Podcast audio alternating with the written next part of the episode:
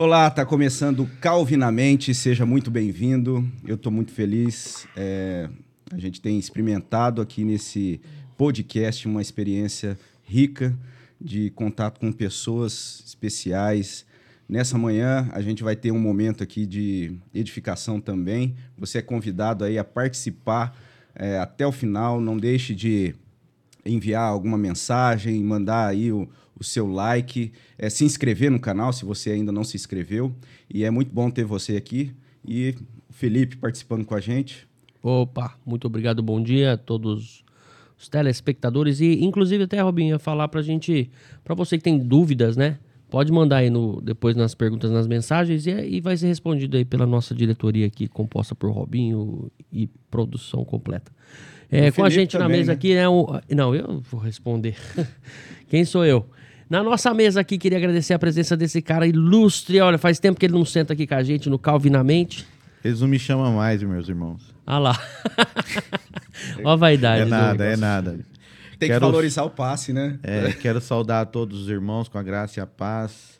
É, mais uma vez, feliz por estar aqui e que toda a honra e toda a glória seja dada a Deus. É, não, é, hoje ele está mais tranquilo. Na, acho que um dos primeiros aqui, ele saudou com a graça e paz, a paz do Senhor, a paz de Deus. Bom dia, né? boa tarde, boa noite. Isso, mas então, a gente vai falar do, de alguns assuntos aqui é, a respeito do até do discipulado, né? Sim, primeiros passos do discípulo, a gente teve alguns episódios tratando a respeito desse material, desse conteúdo, que é um conteúdo de entrada, vamos pensar assim ali, que a gente utiliza na igreja, para aqueles que estão se aproximando, se, se achegando à igreja. É, mas o, o interessante é que quando a gente vai vivendo na comunhão com a igreja, a gente vai percebendo que essas, é, esses conteúdos fundamentais eles são muito importantes e a gente vai desfrutando disso na prática, como foi o caso de ontem.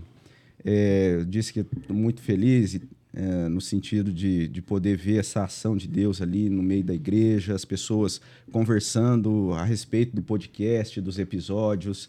Isso é, é bacana, é muito importante. É, até aqui estendo o convite, se você não conhece a nossa igreja, você é convidado a participar, a visitar a nossa igreja lá. E ontem a gente teve ali o início de um trabalho que havia que estava parado, né, que é a UPH, União de Homens Presbiterianos. E isso foi um feito assim muito bacana da gente ver ali a interação dos homens, aquele momento histórico e como isso está ligado a essa questão que inclusive vai dar aqui o, o início do nosso, do nosso bate-papo, que é o credo apostólico. Então isso. Sim, é, alguns, alguns irmãos, por exemplo, o Thor ele foi à noite no culto, né, não participou na, na manhã que teve a eleição do, da diretoria da UPH é UHP ou UPH? UPH, né?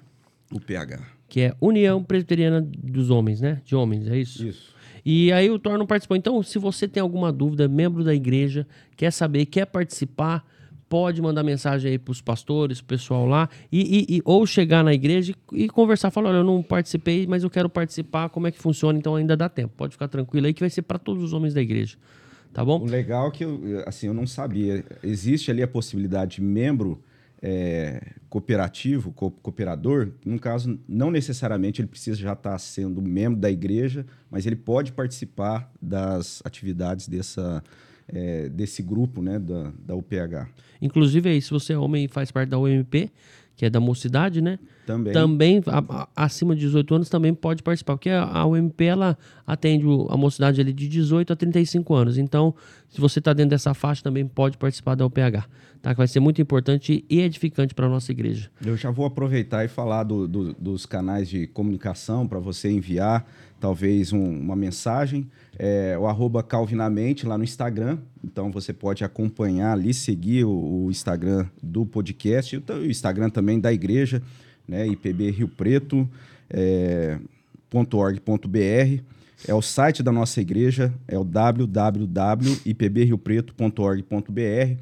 Também ali você tem acesso a informações a respeito da igreja, é, os, uh, os conteúdos, o podcast, ele está no Spotify, também no Apple Podcast. Você pode procurar ali na, na, na plataforma e, e está acessando o áudio desses conteúdos. E se você quiser mandar por e-mail alguma, algum comentário, alguma pergunta, é o calvinamente.ipbriopreto.org.br. É isso. Agora vamos por demais aqui. A gente já falou muito, fez muita propaganda desse podcast maravilhoso que você não pode perder um episódio, senão você não você perde a sequência. Mas o assunto hoje então é isso, o discipulado. A gente vai trocar uma ideia aqui bem legal. Então presta atenção porque é complexo ou não. Fala é, pra gente. Eu, quando eu falei que a questão dessa é, desse, desse vínculo que a gente acaba tendo. Até os, as pessoas que participaram aqui com a gente, todas elas destacaram a questão do legado, né, como isso foi importante, como é, a ideia de, de, da tradição que foi passada, isso é algo importante.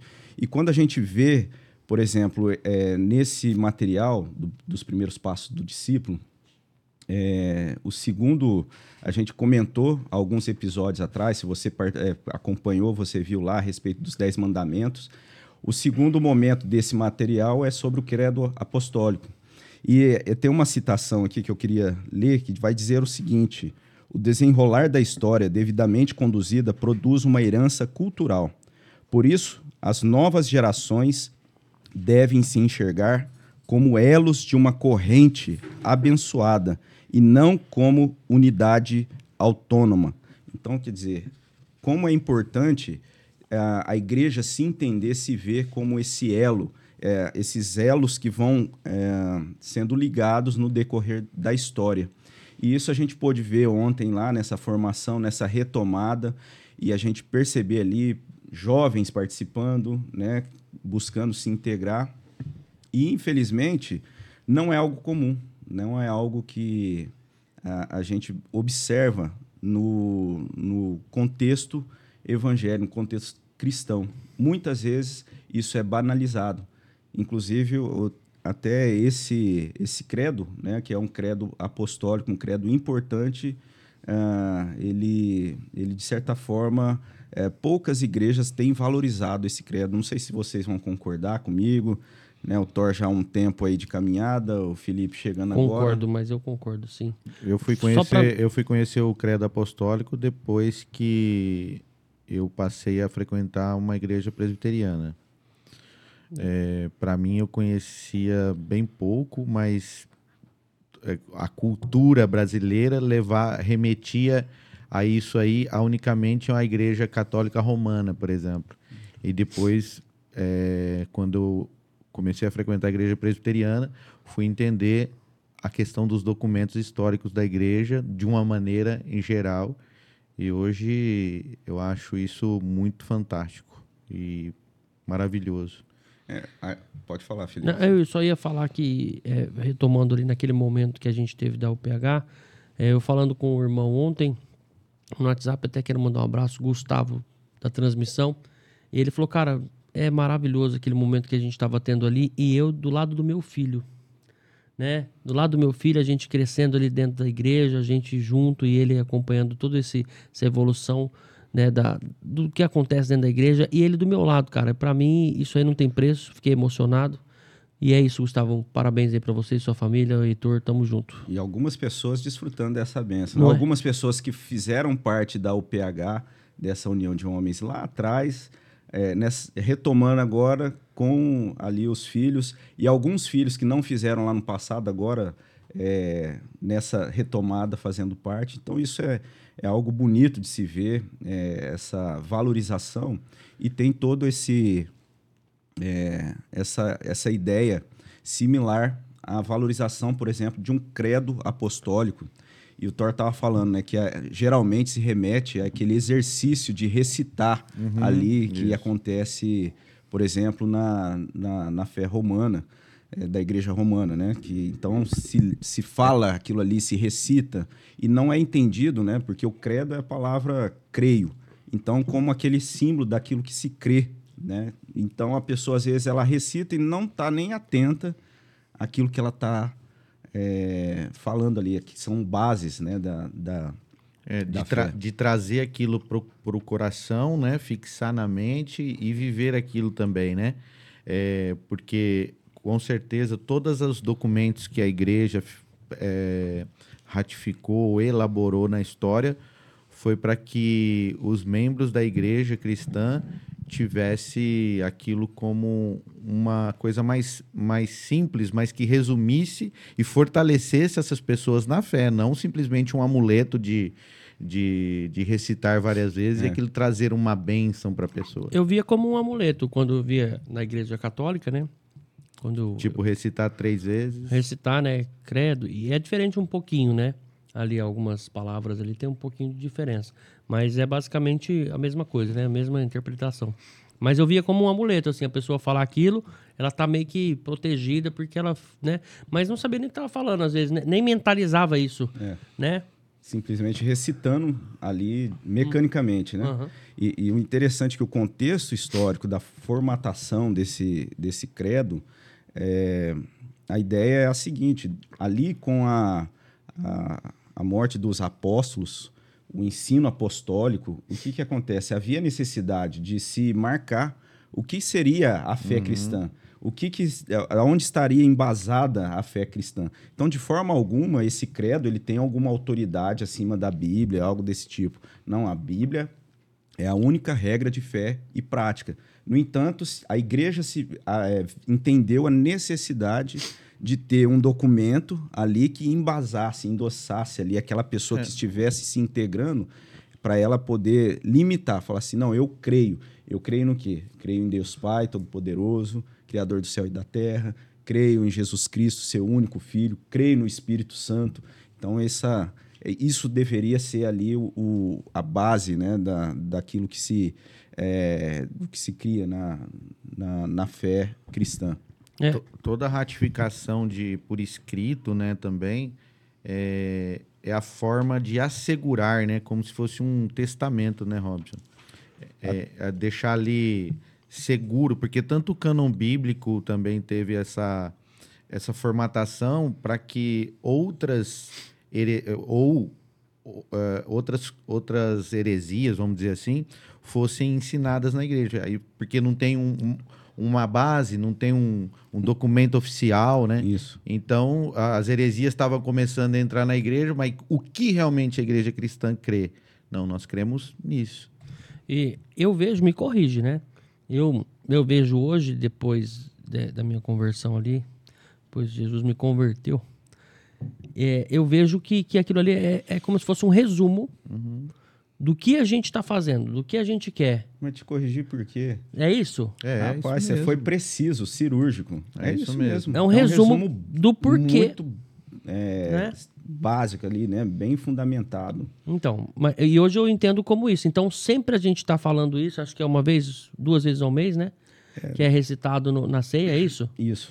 E aí, e, e, todas as vezes que a gente, a gente pega, ó, vamos voltar aqui, é isso que a gente crê. Então é isso que a gente tem que seguir, é isso que a gente tem que não sair. Então, o importante de sempre estar tá recitando isso, mentalizando isso, vivendo isso, é, é, é, é isso. Sempre ali para voltar às origens nesse resumo do que é do que crê, do, e, que, do que é fé, né? E a questão não é que a gente faz isso no, na, na cerimônia da ceia ali após a, a ceia, é simplesmente isso, para remeter realmente onde está a base fundamental da nossa fé. Aí eu vou até Cara, ler. Eu tô aqui, feliz então que eu, eu acertei até... essa. Tem palminhas aí, é. edição? É. Muito obrigado. eu vou recitar aqui, vou recitar, não, vou ler aqui o, o, o credo diz assim, né? Só para aqueles que estão de repente participando, talvez é, não é, pode acontecer da pessoa nem conhecer é, ou não se atentou ao credo apostólico que diz: creio em Deus Pai Todo-Poderoso, Criador do céu e da terra. Creio em Jesus Cristo, seu único Filho, nosso Senhor, o qual foi concebido por obra do Espírito Santo. Nasceu da Virgem Maria, padeceu sob o poder de Pôncio Pilatos foi crucificado, morto e sepultado, desceu ao Hades, ressurgiu dos, dos, mortos ao terceiro dia, subiu ao céu, está assentado à mão direita de Deus Pai Todo-Poderoso, de onde há de vir para julgar os vivos e os mortos. Creio no Espírito Santo, na Santa Igreja Universal, na comunhão dos santos, na remissão dos pecados, na ressurreição do corpo, na vida eterna. Amém. Amém. Então, Amém. É, você vê que cada, é, cada parte desse, desse credo está demonstrando ali, está apresentando uma pessoa desse Deus único. Um Deus único que se. Uh, um Deus é, triuno, como a gente diz, né? Que ali nós é, vemos que biblicamente entendemos como esse Deus triuno que subsiste na pessoa do Pai, do Filho e do Espírito Santo. Então, quando a gente vai até a palavra de Deus, a gente não tem essa, é, esse termo, né, trindade, uhum. uh, na Bíblia. No entanto, é importante a gente entender que desde o Antigo Testamento, toda a palavra de Deus, Deus, ele, uh, a gente vê ele apresentando na sua palavra uh, a si mesmo como, como, esse Deus triuno, como esse Deus é, Pai subsistindo na pessoa do Pai, do Filho e do Espírito Santo. Inclusive, essa, essa, essa questão da trindade também é mais uma, uma ratificação do que a igreja crê também, né, Robson? Até assim, ó. Não, até não existia esse termo, porque não era necessário. Exatamente. Quando é, se fez necessário. Quando se começou-se a, a, ter real, aquilo que você falou, uhum. é, é, heresias, heresias, se levantar até mesmo no meio da igreja, uhum. no meio dos cristãos, que haviam ali recebido dos apóstolos, vivenciado aquela, aquele, aqueles é, feitos maravilhosos ali da, da redenção, no meio da igreja, na formação da igreja, testemunhando. Deus operando de forma maravilhosa. O que acontece é que no decorrer da história, no, e logo ali no momento apostólico mesmo, a gente olha, por exemplo, para as cartas de João, é, a carta de Paulo aos Gálatas, movimentos é, de heresias, de entendimento equivocado surgindo no, no seio da igreja. Então havia necessidade de se é, começar a se é, formatar algumas sistematizar, é, é isso mesmo essa, esses ensinos. E aí a gente entende essa, o credo, o, esse credo mais antigo, antigo né, o credo apostólico, como um dogma. E, e tem uma, também uma citação aqui que ele faz, até talvez trazendo luz a algumas coisas que é, vão ajudar. Por exemplo, algumas coisas a gente tem uma distinção dentro das denominações mas algumas coisas do cristianismo elas são básicas, elas precisam ser mantidas para que a igreja seja realmente uma igreja cristã. Então, a ideia de um dogma como esse uh, do credo apostólico, o que é dito aqui, ó, a respeito do dogma nesse livro que a gente usa lá, uh, nos primeiros passos do discípulo, na página 35. O dogma, uma crença fundamental do cristianismo, do cristianismo, os dogmas foram sistematizados até o século V e são aceitos por toda a cristandade. A negação de um dogma implica na negação do cristianismo. Então, quer dizer, quando você nega, por exemplo, o Deus triuno, que subsiste na pessoa do Pai, do Filho e do Espírito Santo, você está negando o cristianismo. Uhum. E aí você tem aquilo que seria diferente do dogma, que é a doutrina denominacional. A doutrina denominacional é uma crença fundamental de uma determinada denominação. As doutrinas definem a identidade denominacional e sua negação impede a filiação em um grupo específico de cristãos. Então existe uma diferença do dogma, que é aquilo que é fundamental, é básico, é central, daquilo que é uma doutrina denominacional. É, é, é importante também é, para os ouvintes que não frequentam uma igreja, fa fazer uma separação dessa palavra dogma, né? Porque ficou meio é, mal, mal interpretado. É, mal eu quando escutava dogma já pensava na igreja católica primeiramente e já e pensava que era uma coisa ruim. inventada. É, que é uma coisa. É, é, porque parece que assim, ó, o dogma da igreja parece que assim, ó, invenção humana, né? E não é isso. Não, é a ideia mesmo de ser essa. São doutrinas. É, essa crença fundamental. Né? Até, por exemplo, quando a gente olha talvez algumas, alguns é, materiais teológicos, uhum. é, por exemplo, as sistemáticas, Sistemática. às vezes elas são denominadas de dogmáticas, Isso. porque ali é. você, tem, você tem ensinos sistematizados, né? É, uhum. e que é diferente de uma doutrina denominacional. Isso eu acho que vale a pena frisar uhum. para ser entendido daquilo que é básico, que é fundamental, daquilo que é simplesmente é ali ligado é a... É o que eu estava comentando com a Larissa. Com a Larissa a respeito disso. Uhum. E, e, aí o que acontece é isso, é a percepção ela precisa estar tá em cima disso. E existe ainda uma terceira questão, é, além do dogma, que é isso, essa base fundamental, e a doutrina da denominação, que impede, por exemplo, da pessoa que faz parte de uma denominação fazer parte de outra, mas, no entanto, ela pode estar embasada nessa, nesse dogma.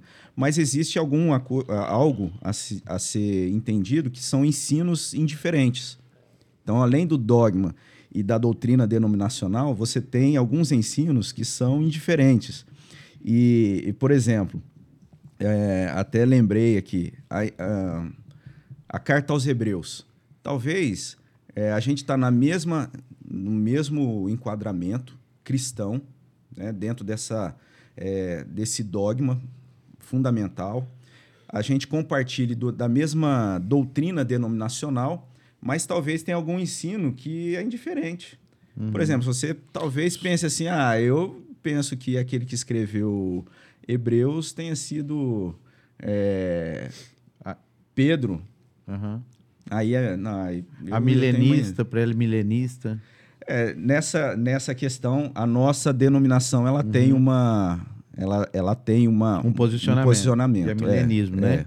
Aí, no caso, entre, entra nessa doutrina denominacional.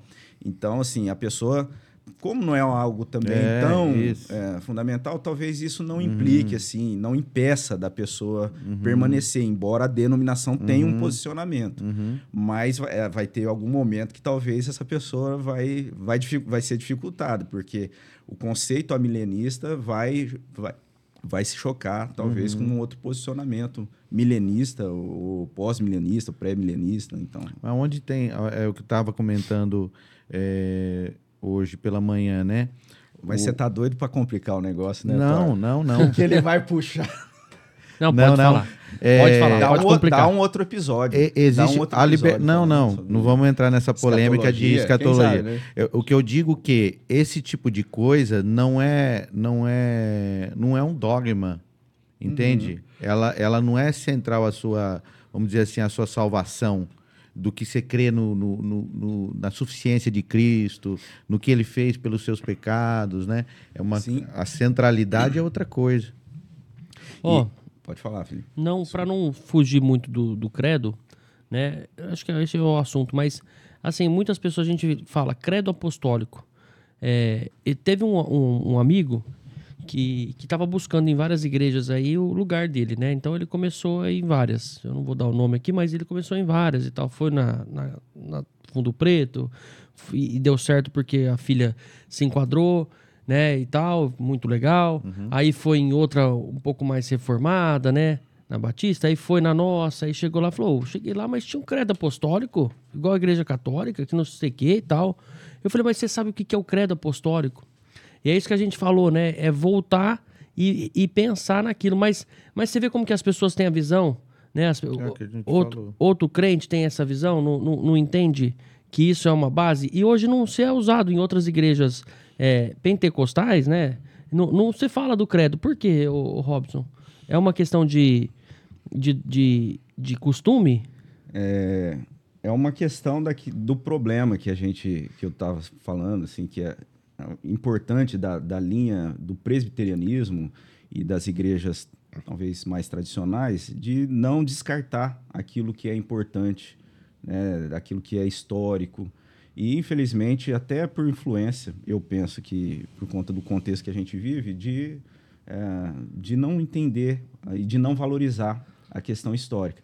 É lógico que aí vai entrar algumas influências históricas além disso. Né? No caso, por exemplo, da linha mais voltada ao pentecostalismo, você tem outras influências, outras questões que acabam fazendo com que essa divisão ou esse abandono desse, de, desse credo, por exemplo, do credo apostólico, de outros é, feitos históricos, é, eles abandonaram. Isso se dá já logo ali na reforma mesmo, Na reforma protestante havia o movimento de uma reforma é, mais conceitual, uma reforma da igreja em si, e houve, naquele momento de reforma, logo ali, nesse início, havia realmente aqueles que, que, que buscavam uma mudança radical, uma reforma radical que, é, que abandonou praticamente toda aquela aquele conceito, tudo aquilo de histórico, de importância que houve antes da reforma.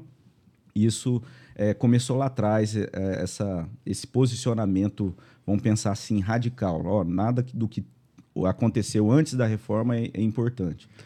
Então, é, um, é, um, salto, né? O pessoal vão, vai usar esse termo. Então, como se fosse um salto lá do momento dos apóstolos, né, da igreja é, primitiva, para a reforma, como se tudo que aconteceu ali naquele, é, naquele período todo, Deus não tivesse operando na vida da igreja, como se Deus não tivesse conduzindo a história até a reforma. Então foi desconsiderado. E infeliz, infelizmente essa influência ela caminhou. Essa influência é, radical, ela é, caminhou e em certos momentos ela cresceu e, e, talvez esse momento nosso seja também um momento de grande influência disso, né? De, desse, é, de descartar tudo aquilo de importante que Deus operou na igreja no intervalo é, entre a igreja primitiva e a reforma protestante. Tá. Uma, uma outra pergunta é quando, quando entrou isso na, na igreja é que apertar mesmo. Não, não é apertar. É porque, assim, quando fala credo apostólico, a gente já imagina que foram os apóstolos que escreveram, não foram, né? Não, foi é algo que foi instituído pela própria igreja, mas é, baseado é, na é vida. Isso considerado ali é, pelos dentro do momento pós é, pós a geração do, do, dos, dos apóstolos, ali do primeiro século, logo após é, houve essa necessidade os líderes de formatar isso, né, de sistematizar esse ensino. E, e, você sabe isso... qual, qual, qual mais igrejas usam o credo, fora a presbiteriana ah. e, e, a igreja católica? Existe um outro credo é, chamado niceno, né, que é utilizado em algumas igrejas batistas tradicionais. O, o credo que é apostólico é quase, é quase a mesma coisa. É. O credo niceno ele foi um credo uh, que partiu do credo apostólico. Então ele, ele estruturou ele é um pouco derivação, mais. né? É, ele, ele tem, ele é mais completo. Tem mais alguns elementos. É até, é assim, mais difícil para decorar. O, no curso o, o, Deus dos Pactos, que também é que você que está participando aí, é, vamos pensar assim, a gente tem esse conteúdo que é muito bom, que é o, o a porta de entrada ali no, do, do material que a gente usa na igreja, mas a nossa igreja disponibiliza outros conteúdos gratuitamente no site é. ali da nossa igreja. E no curso O Deus dos Pactos, Aí a gente é tem ali os credos, alguns credos apostólicos, uh, alguns credos né, da, da história, justamente para que é, o Deus dos pactos seja conhecido, esse Deus triuno. Então, como a gente tem essa, vamos pensar, esse credo mais básico, falando da pessoa do Pai, do Filho e do Espírito Santo, por exemplo, ali está sendo falado desse Pai, né, o Pai que gera né, esse, é, a pessoa do Pai é, que, que, que, eterno, né, é, que gera o Filho unigênito, né, eternamente gerado, a pessoa do Espírito Santo, né, eternamente enviado pelo Pai e pelo Filho.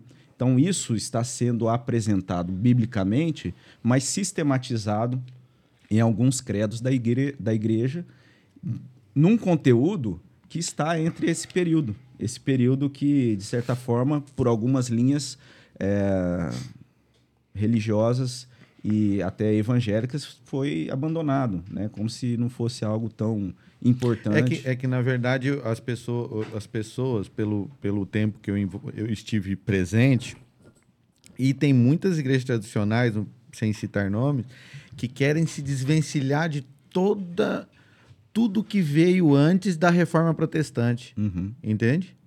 Então, tudo que foi feito antes da reforma protestante está tá, tá, tá no lixo, vamos dizer assim. E isso é ruim. É ruim. Isso traz um. É, vamos pensar assim, mesmo que na prática haja, por exemplo, o entendimento de Deus uhum. triuno, quando isso não é, é, quando não se parte daquela compreensão porque isso tudo a gente deve entender como suprarracional. Não é algo irracional. é suprarracional. De certa forma, por exemplo, o entendimento da pessoa do Pai, do Filho e do Espírito Santo, da interação. O que a gente tem é, é esse conceito, né, às vezes até é, trazido de, de forma teológica, né, um termo que é usado como é, processão. Né? Então, quer dizer, você tem essa interação perfeita entre essas pessoas da Trindade. É, e é algo assim, talvez essa esgotar isso seja muito difícil, é. mas no entanto não é irracional, é suprarracional. É algo que está sendo apresentado na palavra de Deus. É, a pessoa do Filho, Deus, é, Deus Filho se colocando a, ao Deus Pai, né? É, o Deus Filho apresentando a pessoa do Espírito Santo como o, aquele que, que viria para consolar. Então, tudo isso está sendo, é bíblico, é, de certa forma, você vê, a gente está estudando isso, a gente apresenta isso no material básico. É e... algo básico, fundamental para a igreja. É, mas, no entanto, às vezes, por uma influência desse aspecto assim, ah, como é algo supra-racional, não deve ser dedicado. Não, deve ser entendido, deve ser buscado, deve ser uh, estudado, examinado. deve ser uh, examinado no sentido que uhum. disso produzir Isso. frutos práticos de devoção, de adoração, Deus totalmente outro. Isso vai ser algo que vai ficar muito mais fácil de se entender, por exemplo, a soberania desse Deus. Quando se entende nesse aspecto, nessa grandeza, nessa proporção. Porque muitas vezes o que vai ser discutido é a respeito do amor de Deus ou às vezes até a justiça de Deus, e conceitos muito fundamentais a respeito da predestinação, da eleição, e a pessoa fala: não, mas isso me parece ser injusto. Mas isso injusto no conceito pequeno do ser humano. Uhum. Uh, que não sabe pequeno, de tudo, né? É, que não busca. Não busca. Uh, ler, o todo, o todo, conhecer né? Deus conhecer, grandioso. Exato. Né? Eu acho que fica... eu fico pensando, assim, posso ser até injusto com as outras igrejas, tudo, é, e, e às vezes um pouco audacioso em falar isso, mas eu acho que, tipo assim, não ensinam isso nas igrejas, em algumas igrejas que não seguem o credo, por exemplo, por conta de, de conseguir manipular um pouco mais ali.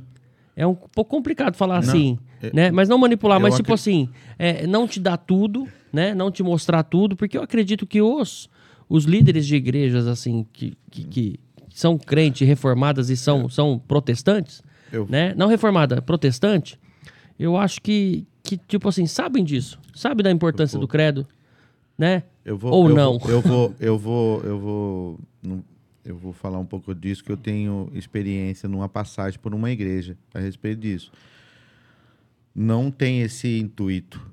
Não? Não. É, o intuito até, de... Até de, de manipular, isso aí não tem nada. Não, não, é não, isso. Não é isso. Eu fico mais tranquilo. Não, é, é aquilo lá que eu te falei. Se desvencilhar de tudo quanto é coisa que está ligado a, a, an, a anterior à reforma protestante porque tem igrejas bíblicas com pastores seríssimos que não adota isso. Eles ensinam isso de outra maneira, entende? Com estudos bíblicos. É. Nós, também temos, nós, nós, também temos estudos bíblicos é, é bem exaustivos na nossa igreja, Sim. complexos, bem que vai a fundo, entende? Isso simplesmente a gente tem um, um resumo mais, mais, mais é, curto para que a gente possa, por exemplo, aquela, aquele irmão que não, que não estuda tanto teologia, que não tem uma, uma resposta complexa, ele possa resumir e, e evangelizar uma pessoa, falar no que, que eu creio, eu creio nisso, entende? Mas não tem esse aspecto de manipulação, não. Não. Nem... Às vezes nem sabe. E às Sabe, é... mas não, é o que eu te falei, eles não querem se, se vincular nada histórico antes da reforma protestante, porque eles veem isso como só catolicismo romano. Hum, entende? Entendo. Não, perfeito. Assim, dessa forma, você vê como fica bem mais entendido. Entende? é. ah, por exemplo, agora é, até peguei o historiador aqui, é, Justo Gonzalez, é um Famoso, material. É, e, e lá na reforma, né, vamos pensar assim, no contexto de reforma protestante. Houve um momento ali, houve ali dentro desse é, mover de Deus na história do, é, da reforma protestante, é, houve um, um, um, grupo ali que eles tiveram uma, uma postura mais radical. E, e até o, o Justo Gonçalves traz aqui, né? Os protestantes moderados foram também considerados ímpios. Constantemente se destruíam as esculturas, pinturas e demais objetos do culto tradicional. E aí, mais à frente, ele fala: diariamente havia aqueles que queriam receber visões do alto, e numa saída militar contra as forças do bispo, João Martins caiu morto e João Guilherme o sucedeu.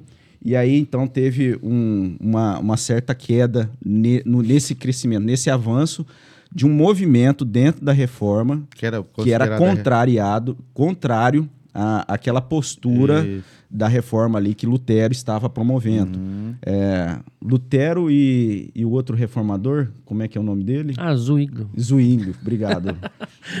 na Suíça, Lutero na Alemanha.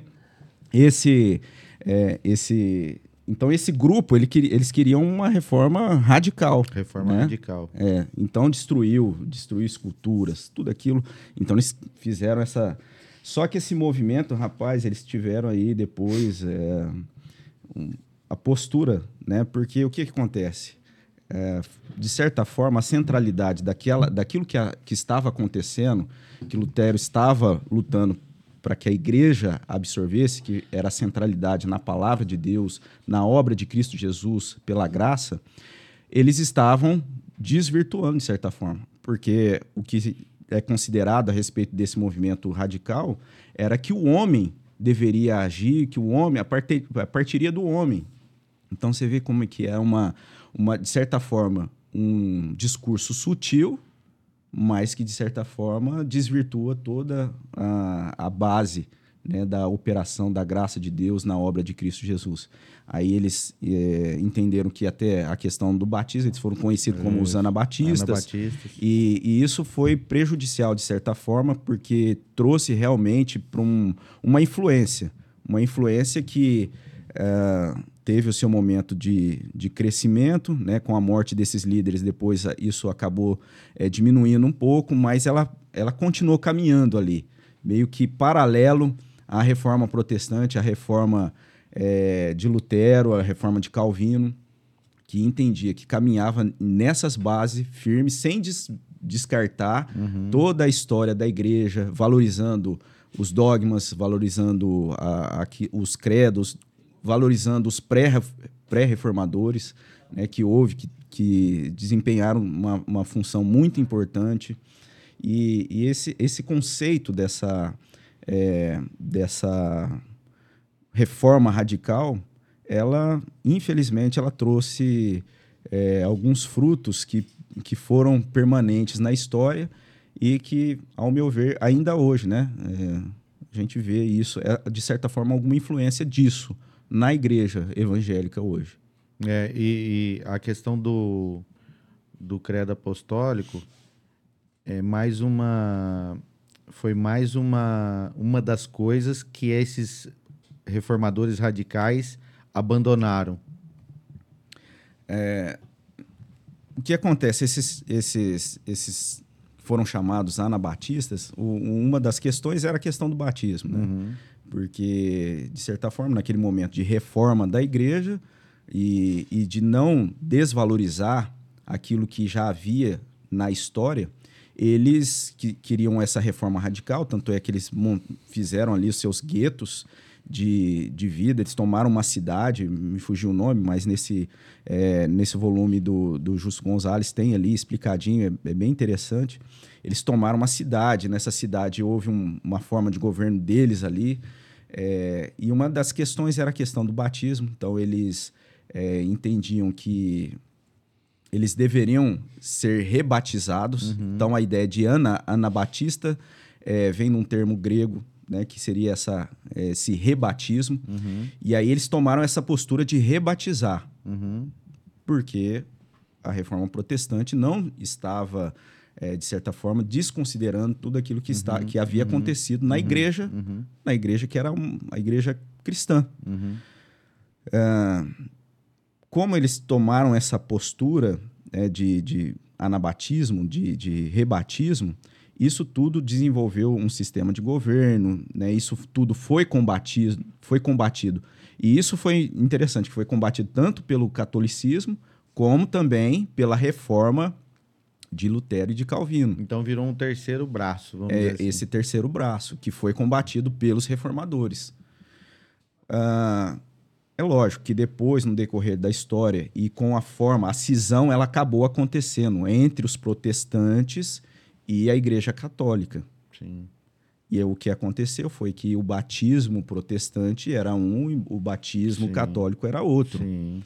O que às vezes é até assim motivo de crítica, né? Eu, eu vi recentemente a postura não, nós, nós não podemos aceitar o rebatismo, Uhum. né? Mas a ideia do rebatismo que foi combatido era justamente o rebatismo que fugia da ideia fundamental da igreja, que era o rebatismo é, anabatista, que era esse rebatismo em cima, é, desconsiderando toda Rebatismo por rebatismo, não por crença, por fé. Isso.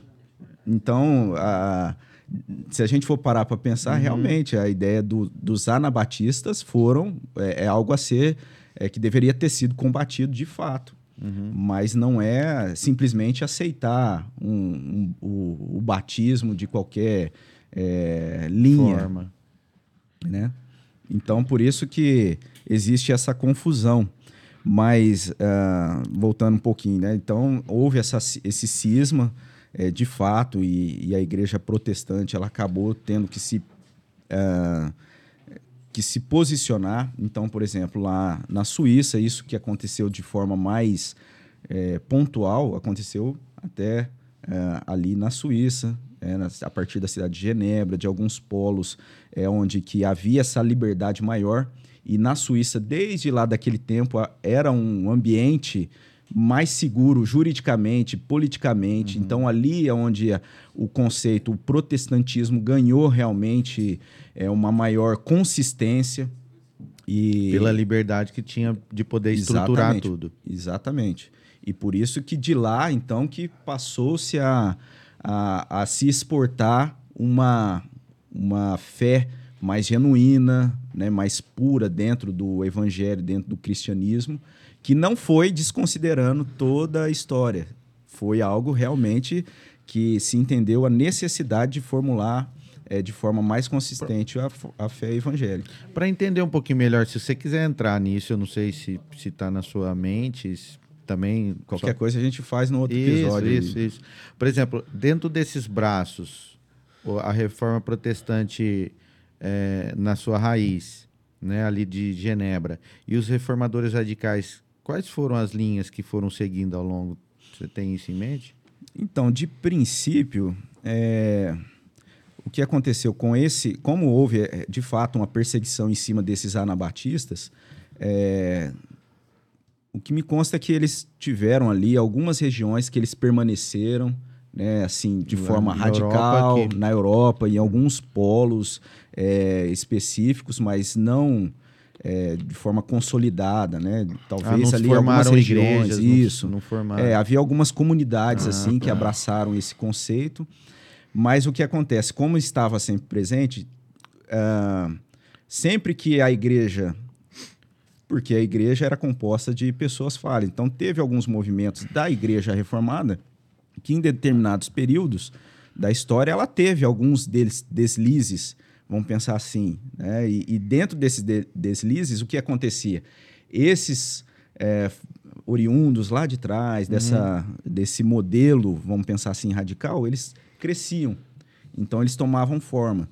Isso talvez aconteceu, essa influência ela aconteceu de maneira mais forte, talvez foi quando ah, a gente observou ali acontecendo na Europa um movimento eh, dos metodistas, eh, que foi um movimento genuíno de, de motivação, eh, de devoção a Deus, né? Mas que algumas falhas, né? que abriu algumas falhas. Porque o que acontecia naquele contexto que, eh, se não me falha a memória, da Europa e principalmente da Inglaterra, que abraçavam ali a fé calvinista, a fé consistente, né? reformada, a, a, liderança ela foi se afastando muito de uma vida piedosa. Embora ela tivesse os dogmas uhum. de forma muito consistentes, na prática houve-se um, um distanciamento. Por isso a importância da gente ter isso em mente, né? Da gente, por exemplo, no, o nome do nosso podcast, Calvinamente, mas a ideia de Calvinamente, mas é, desse conceito de, da reforma ou da doutrina reformada, não estando só na mente, mas no coração, isso. na vida prática. É porque quando isso antes. acontece de forma desvencilhada, rapaz, é, é o dano, o é. dano, o estrago, o estrago é grande. O estrago é grande. Mas o que acontece é, em cima dessa motivação dos irmãos Wesley, né? É, Charles Wesley, é, do, John. do John Wesley, é, nessa busca de se trazer uma vida é, devocional, e havia já também ali, depois dos remonstrantes, né, que também contestou o posicionamento é, de Calvino e, e até a, a, o posicionamento que, que vem lá de. É, me fugiu o nome do, do professor que, que levantou. É, Jacó Armínios. Uhum. Ele levanta ali esse posicionamento contrário, cinco pontos do, de Jacó Armínios. Uhum. Ele, ele tem um posicionamento. Ele era calvinista, mas tinha alguma uma questão ali que estava. É, uma questão complexa. Ele divergiu de um outro professor na época, ali naquele é, contexto. É, eles divergem na parte do livre, livre arbítrio, livre agência? Isso. É, exi na questão sal acaba, salvífica, né? É, e isso vai entrar, assim, na verdade, o, o ponto principal ali desses dois professores foi o supralapsiarianismo e o infralapsiarianismo. Mas aí, Nossa, aí me fuge. Não, Hoje a gente não é vai uma complexidade é, tudo isso. Mas isso que era a, a, a discussão mas inicial. Se é supra ou se é infra? Isso voltando aqui ao, ao, ao Jacó Arminius, ele, ele, ele então formula uhum. ali os cinco pontos dos é, Arminian, do, da doutrina dele. Uhum. Alguns aí ele morre. Isso era uma discussão, vamos pensar acadêmica. Uhum. Só que acontece, ele morre Aí você tem os estudantes, né? Estudantes. Aí o cara morre e vira um Marte, né? É, aí, aí esses estudantes que foram conhecidos como remonstrantes, ele pega esse ensino, esse ensino do Jacó Arminius e eles querem isso, isso é bem depois defender de, de, de Calvino. Ah, é bem depois, mas é depois já de Calvino. É. Né? talvez ali 100 anos, é, 100 anos e pouco, é, ou talvez menos de 100 anos, mas é depois não é no contexto ali de Calvino. Rapaz, tá, tá saindo fora aqui? Tá, não, não, mas não. a gente está explanando tudo é, um pouco. E outra, falando ó, porque quem tá a, a, a isso, quem tá ouvindo, de repente, me foge aí, ó. Não, deu um, pode mandar lá no comentário e tal, enfim. Pois a gente volta é, no próximo. Depois a Ou a gente, né, o Robson explica para você. A gente corrige depois, isso, corrige. caso. Mas assim, então, o que aconteceu foi que esses estudantes, os remonstrantes, eles levantaram essa pauta depois da morte de Jacó Arminius, o que foi necessário, então, ó, esse ensino de Jacó, então, precisa ser é, discutido. E o que foi feito foi a composição daquilo que a gente chama dos cinco pontos do calvinismo, que não foi a preocupação de Calvino, assim, defender essas pautas, mas está dentro do, do, do calvinismo. E aí a gente tem a, a tulipe, né, da, de, de, que é total depravação, uma. Então, é... quando fala total depravação, a gente já pensa num absurdo, né? Mas é, o que é a total depravação? É que toda, toda a capacidade humana, o ser humano, em todas as suas esferas, de alguma forma foi, é, foi corrompido nas hum. suas, uh, nas suas habilidades, na, no, nas suas atribuições. Então, o ser humano, como um todo, ele foi corrompido pelo pecado. Então não existe no ser humano algo que possa fazer com que ele, por si mesmo, se achegue a Deus, senão Deus, primeiramente, o alcançar dessa situação de pecado. Então, Entendi. essa é na sua totalidade. E, e, e o um já de Deus... arminiano já não. Rapaz, eu não, não pega se muito nessa. É, é, é, vai ser entendido de uma tudo forma. É, no arminianismo ainda existe alguma algo no ser humano que o capacite de alguma forma ele se achegar a Deus. Então, Deus se achega ao homem na sua revelação, no entendimento do, do arminianismo, mas o homem de alguma forma, ele, ele nutre do livre-arbítrio para poder, para que possa uh, se achegar a Deus. Então, ele tem a capacidade, para o arminiano, para essa linha, é, é, o homem tem capacidade de crer. Ele acredita que o homem tem, entende. É. Ó, eu vi até uma explicação sobre a diferença entre o, o arminiano e até vai nessa primeira parte da depravação, é, entre o arminiano e o, e o calvinista, né? Que que, por exemplo, e já, e já responde pro arminiano que tá errado. Não que tá errado, mas que é uma forma de seguir diferente que, uhum. que não, não, não, não, faz sentido. Né? Por exemplo, se tá eu e o Robson aqui, eu, o Robson e o Thor, a gente combinar que a gente não vai mais pecar a partir de agora. Isso é possível? Não. Né? Se depender da gente? Não.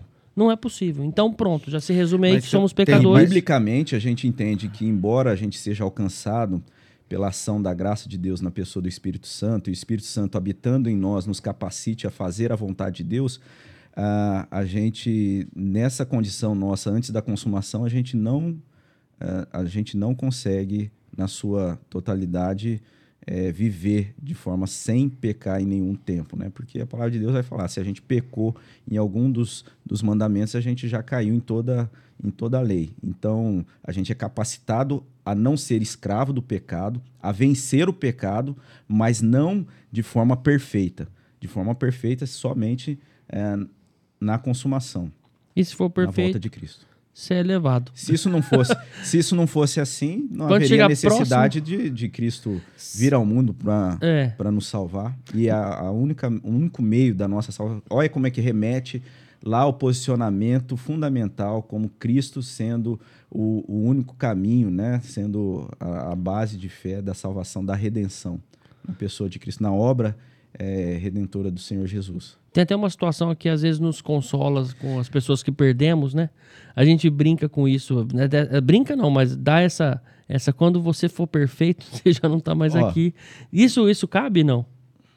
Não, não, né? Não entendi. Quando você já é perfeito, não perfeito, mas o mínimo possível pecador, né? Quando você não, já. Acho que não, acho que não cabe, cabe, né? Não, não, cabe. não é isso. Isso é talvez alguma forma de pensar mais. Liberal é, ali que, que te é, deixa. que, que te, te é console. Pra, é, é. Né? É, mas... mas... assim, ó, você percebe como a gente fugiu aqui um pouco, porque a gente entrou na questão da discussão entre o, uh, os calvinistas e os arminianos. Então, assim, a gente está falando é, dessa discussão dentro de um âmbito, vamos pensar assim, acadêmico. Uhum. Ali é, ganhou-se um, um, certo, um certo destaque, mas não foi ainda algo que foi abraçado, a, o posicionamento arminiano. Uhum. Né? Simplesmente houve. É, até criou-se lá, se eu não me engano, um, um debate né, entre os, o posicionamento dos cinco pontos né, daqueles que defenderam é, o, o, calvinismo, os reformados e os arminianos. Houve essa, essa discussão. É, os arminianos foram é, perderam, vamos pensar assim, aquele debate. Mas o que acontece é isso. O que, que, o que, que, o, que, que houve nisso tudo? É que a, a, aqueles líderes, num momento da história, por não viverem piedosamente, né, alguns ali que tinham, de certa forma, um posicionamento de liderança é, no meio da igreja, principalmente na Inglaterra, que naquele momento havia aquele destaque todo e, e uma luta muito forte com relação à a, a, a, fé e, e, e, ao governo da igreja, é, ficou fragilizado. E nesse, nesse, nesse Perdeu período... a moral, vamos é, dizer assim. Nesse período, o que acontece? Você tem ali alguns líderes é, piedosos, com que práticas, naquele né? é, com vida devocional. Então, e até assim havia um, uma relação da gente pensar é, George Whitfield, o próprio John Wesley, havia uma vida comum, um, o, preter, um preferindo o, Calvin, o Calvin, é, a postura é, reformada, outro o arminianismo. Jonathan mas... Edwards também, né? E o John Wesley, um admirava o outro muito. Então, o que acontece é que. E eram de, de coisas diferentes. Essa, é, essa busca de uma vida devocional e partindo daqueles que entendiam, talvez, e, e e entendendo que a falha estaria nesse, nessa forma de entender o, o, a reforma protestante, a postura de, dos cinco pontos calvinistas, eles entendendo que talvez essa dificuldade de vida devocional partiria daí. Por exemplo, John Wesley preferia o arminianismo, ou entendia o arminianismo como o correto, e a vivência da experiência partindo do homem. Então, assim, ele, ele trabalhou essa questão, ele era uma pessoa piedosa, é, Charles Wesley compondo lindos é. hinos. Isso foi algo que cresceu na igreja, Demais. algo que teve essa importância na igreja, mas aí volta, né? Então assim, embora não seja questões essenciais, mas abre mais uma vez, mais uma vez uhum. a, aquela brecha de um posicionamento radical, de se não entender o processo de Deus em toda a história da igreja, então, aí o que acontece? Acabou-se inflamando um outro movimento depois de John Wesley, desse movimento na Europa.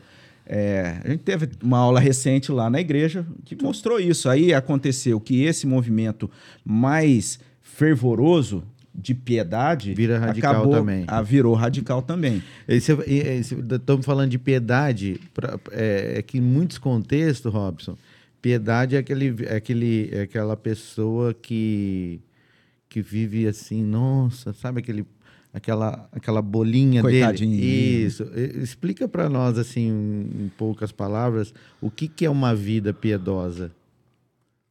Ah, uma definição que eu, que eu vejo assim, a gente tem ah, na Bíblia tratando do ímpio.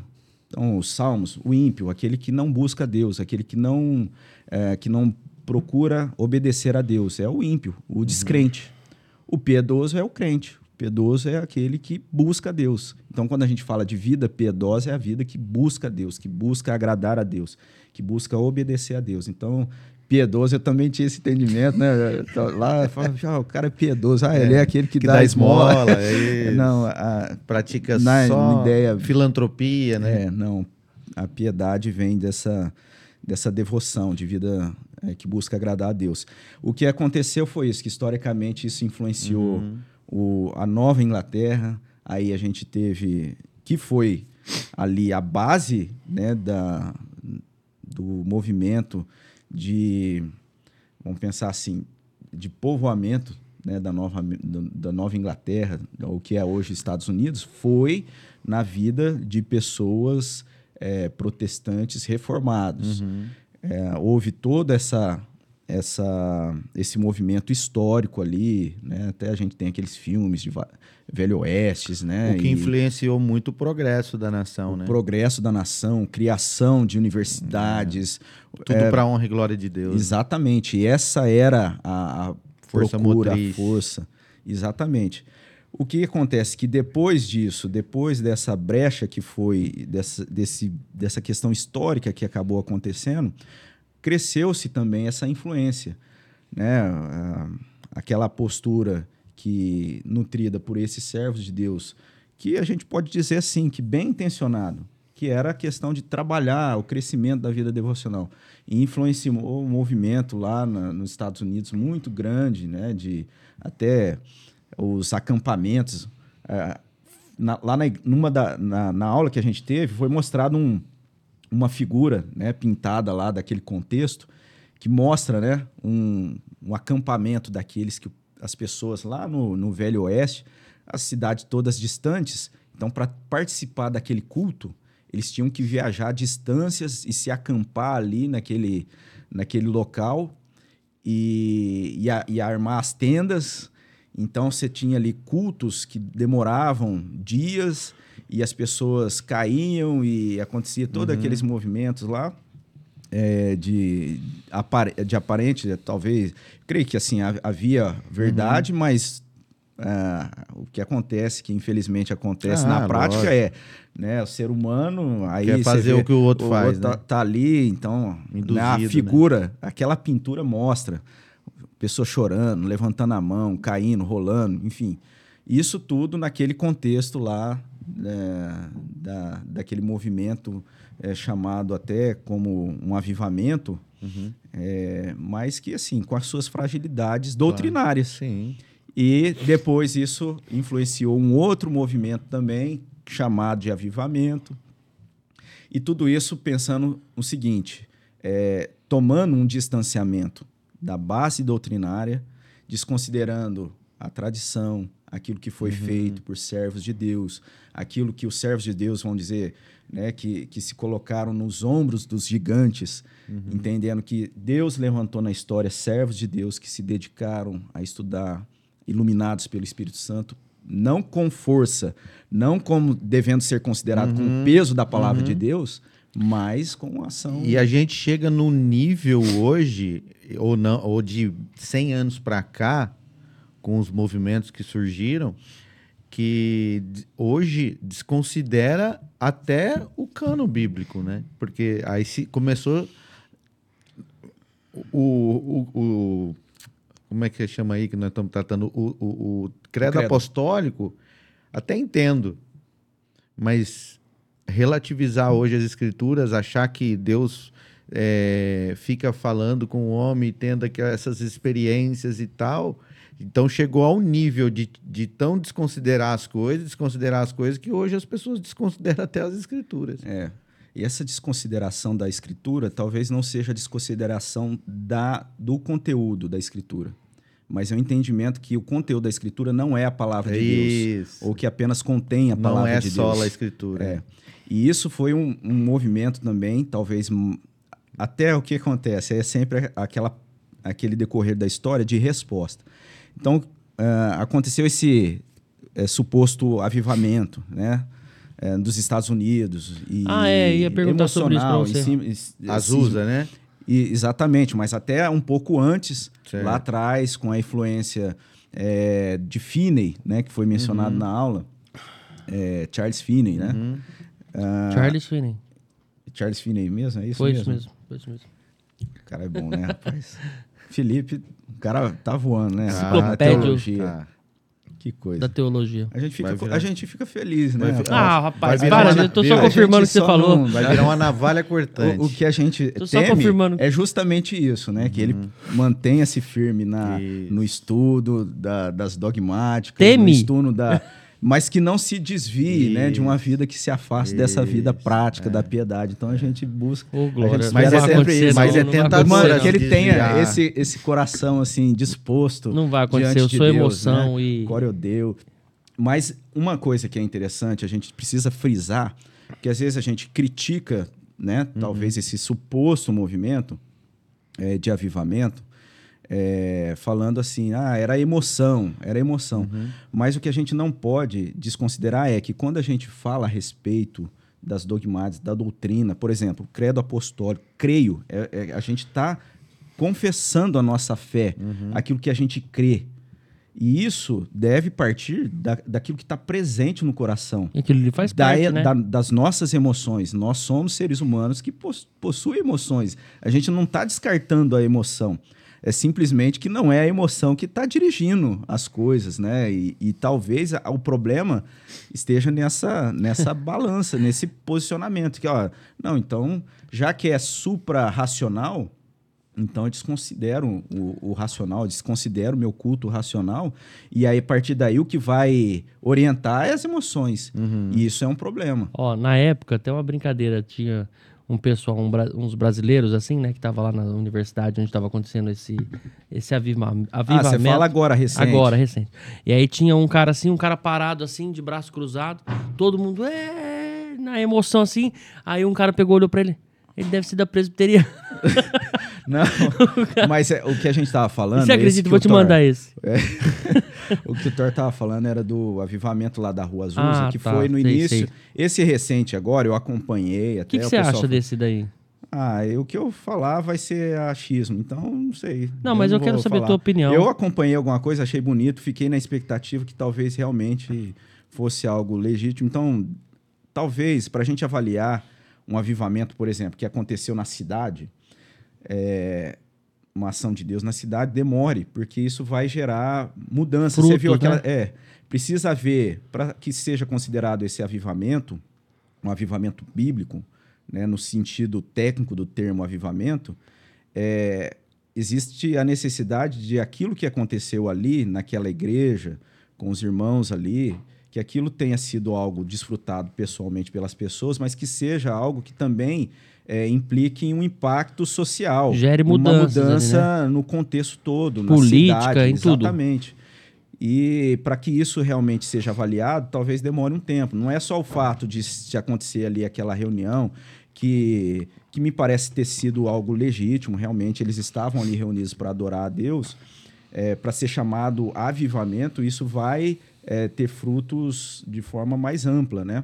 Concorda, Durador, concorda, doutor, nesse que teve esse exemplo? É, avivamento não Estados dá, Unidos? Avivamento não é não dá para se medir na hora, né? Mas, o avivamento produz. Mas fruto, você mas que já, já que... participou de, de, de, rodas de oração, ah, não, alguma coisa assim, é tem alguma coisa a ver? Não. Não. Não. Mas o que, que, você achou que aconteceu lá nos Estados Unidos? Você acha que é, foi um, um pré-avivamento? A gente precisa ver ao longo dos, dos anos, né?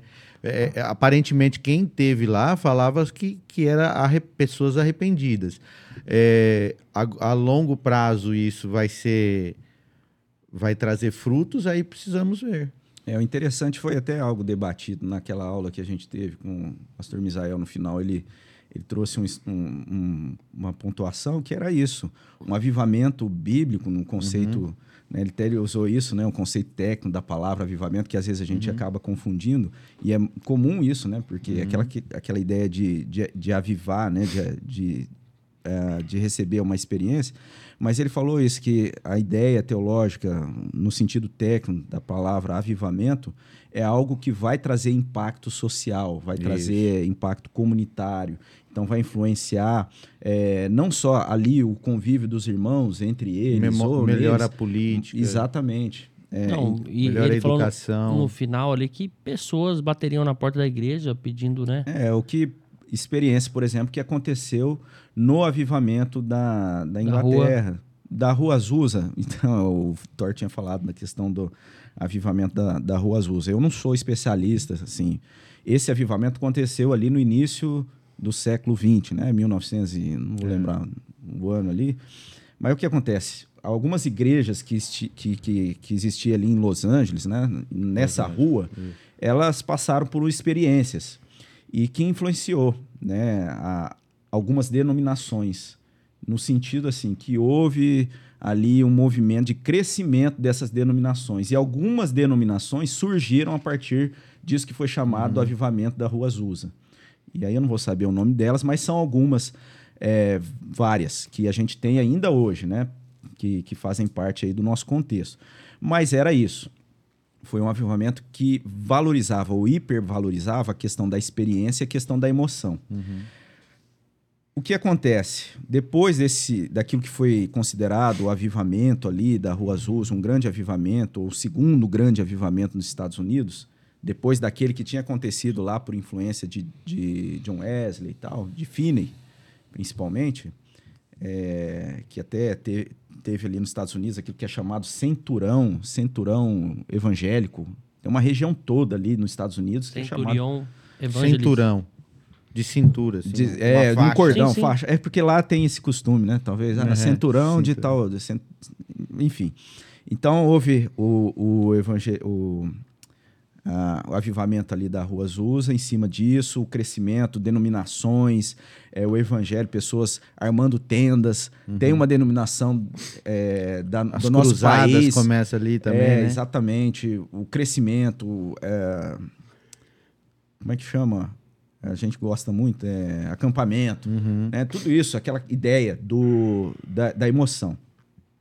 Cresceu muito, mas aí vem a Segunda Guerra, Primeira Guerra Acho que é isso, é a Primeira, uhum, Segunda Guerra. Uhum. Ué, mas se tudo aquilo era um movimento mesmo, como é que, como é que explica isso, né? E aí dá uma, uma caída. E nisso tinha um outro movimento de resposta a esse sentimentalismo, essa experiência, que era uma teologia que foi influenciada muito pelo avanço da ciência, que era uma teologia que foi chamada de uma teologia liberal. Aí tá uma outra confusão que muitas vezes a gente uhum. fala. Ah, o que, que é liberal? O que, que é. Não é a libertinagem da questão moral. A teologia liberal é o entendimento da Bíblia, da palavra de Deus, não como revelação de Deus, como palavra, como regra de fé e de prática, mas como um livro que contém Uhum. a palavra de Deus. Ah, Então, a ideia de teologia liberal é Então é a Bíblia. Relativizar as escrituras. Exatamente. Então, Hum. quer dizer, aí a gente teve um crescimento, teve muitos servos usados por Deus da teologia liberal. Tem muitos Eu vou que falar acham... servos de Deus porque, assim, foram pessoas que se dedicaram a estudar a palavra de Deus, a Bíblia, mas sem essa devoção, mais uma vez, se afastando das bases dogmáticas e trouxe algum benefício no sentido assim, por exemplo, algumas coisas históricas. Como eles entendiam que a Bíblia só continha e era uma questão de que procurava ali eh, trazer alguns aspectos, eles se aprofundaram. Então, muita coisa histórica foi, foi trazida à tona, eh, localização geográfica, eh, elementos descobertos ali da arqueologia. Tudo isso trouxe um certo benefício, mas muito distante da vida prática de devoção, entendendo a Bíblia como palavra de Deus. Então, isso foi uma teologia liberal. Esse entendimento da teologia liberal foi algo que foi crescendo. Alguns, é, é, alguns líderes foram influentes e, nessa perspectiva liberal, acabou é, relativizando aquilo que você falou. Então, abriu-se a brecha de se entender Jesus não sendo o Filho de Deus, né? Mais uma vez, aquela velha ah, ideia que foi combatida pelo credo apostólico, creio eh, em Deus Pai, creio em Jesus Cristo como o unigênito do Pai. Agora, recentemente, já no século XX, nessa perspectiva da teologia liberal, eh, criou problema novamente. Aí começa né? a ter um monte de gente revelação extras, né? E fundar novas. Eu, eu acho que a- essa ideia, essa concepção de revelações extras está mais ligada com ah, o avivamento da Rua Azusa. O movimento da teologia liberal, eu acho que influenciou não esse- essa perspectiva de nova revelação, porque para eles até caiu-se muito a questão da própria Bíblia como revelação. Eu falo a questão do- dos, dos, dos, dos irmãos lá. Como que eles chamam? Dos irmãos deles lá, tá? É, Mormons. Os Mormons eu entendo que tenha mais essa influência de Da novas- liberal. não da liberal. Não? Eu entendo que foi mais essa questão do sentimentalismo, da, da emoção.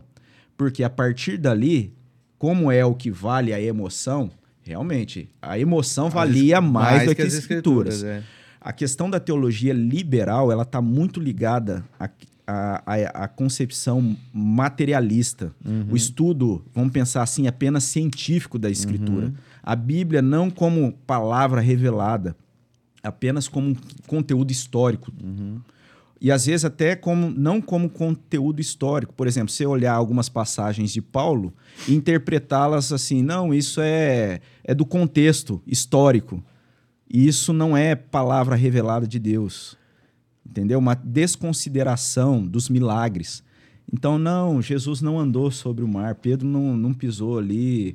Aquilo lá foi talvez um lugar que estava uma- raso. tava raso, tinha umas pedras, talvez alguma coisa assim. E aí, né, aí a dedicação desses teólogos liberais era provar, vamos pensar cientificamente, que o Mar Vermelho, por exemplo, não se abriu, que foi um Baixou a- local ali. Baixou a maré. É, É, eu E já é- ouvi sobre os peixes lá que, que eles pegaram, que era Então, um cardume. Então, toda- todas essas pers- perspectivas afastou, ou seja, trouxe um aspecto, a teologia liberal trouxe um aspecto, vamos pensar assim, simplesmente é, intelectual, e afastando da vida devocional. Então a teologia libera.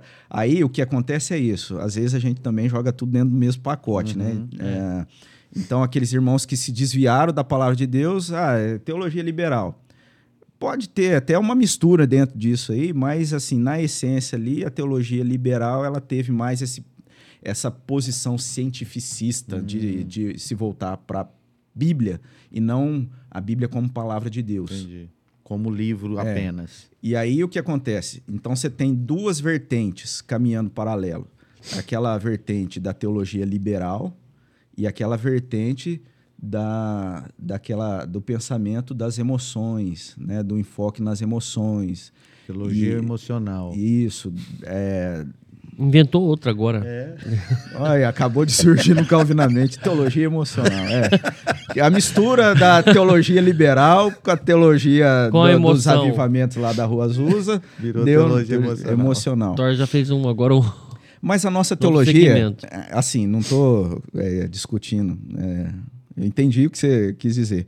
Mas quando a gente olha para uma teologia de sã doutrina, ela deve ser uma teologia emocional uma teologia que, sub, que, que, que ao senhorio de Jesus vai submeter as nossas emoções ao senhorio Sim. de Jesus e à autoridade da palavra de Deus. Uhum. É esse que é o problema. Então, um, discutir como a Bíblia simplesmente como uma, um relato ou uma maneira de Deus se expressar. E aí você tem o, a questão da teologia liberal. Então, Deus realmente é, trouxe algumas passagens ali, mas não como autoridade, não como palavra de Deus mesmo para regra e prática, simplesmente um livro para talvez dar uma orientada ou alguma coisa assim, mas descartando muito da ação sobrenatural de Deus e descartando muito a questão da emoção. Então a teologia liberal, vamos pensar assim, existia muito aquela ideia inicialmente de combater simplesmente, simplesmente aquela postura emocional de Deus agindo de forma sobrenatural. Então eles tinham essa postura. Aí a partir daí surge um movimento também que vai, é, talvez, me fugiu a memória, mas teve alguns autores que procurou fazer uma, um, uma forma aí para responder esse movimento. Mas a verdade é que a verdadeira posicionamento bíblico ele vai remeter ao quê? a Bíblia como única regra de fé e prática, sem desconsiderar toda a história. E aí marca o conceito da ortodoxia, a ortodoxia reformada. A ortodoxia reformada, é, e aí existe uma procura Nossa. também de, de, de, desvirtuar esse, essa ideia. Uhum. Porque a ortodoxia reformada é se buscar entender Deus operando na história, uhum. usando os reformadores, usando a própria história, usando os símbolos de fé, né, que a gente tem lá a formulação é, que foi necessária no movimento da história também lá na Inglaterra, que é a, a Confissão de Fé de Westminster.